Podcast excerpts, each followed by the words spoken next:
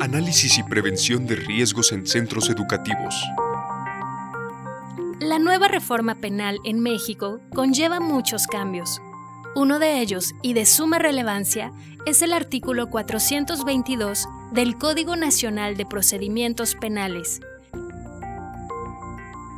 Existe la posibilidad de que las empresas puedan ser sancionadas por delitos cometidos bajo su nombre. Así pues, resulta fundamental hoy en día ser conscientes de conocer qué medidas podemos tomar para evitar estas sanciones, ya que pueden ser la diferencia entre que una institución educativa continúe prestando sus servicios o deba cerrar con grandes problemas legales.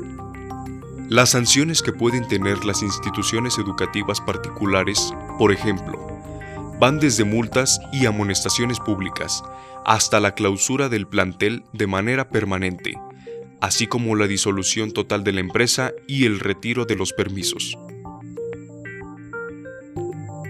Bienvenidos a CentroTIC MX.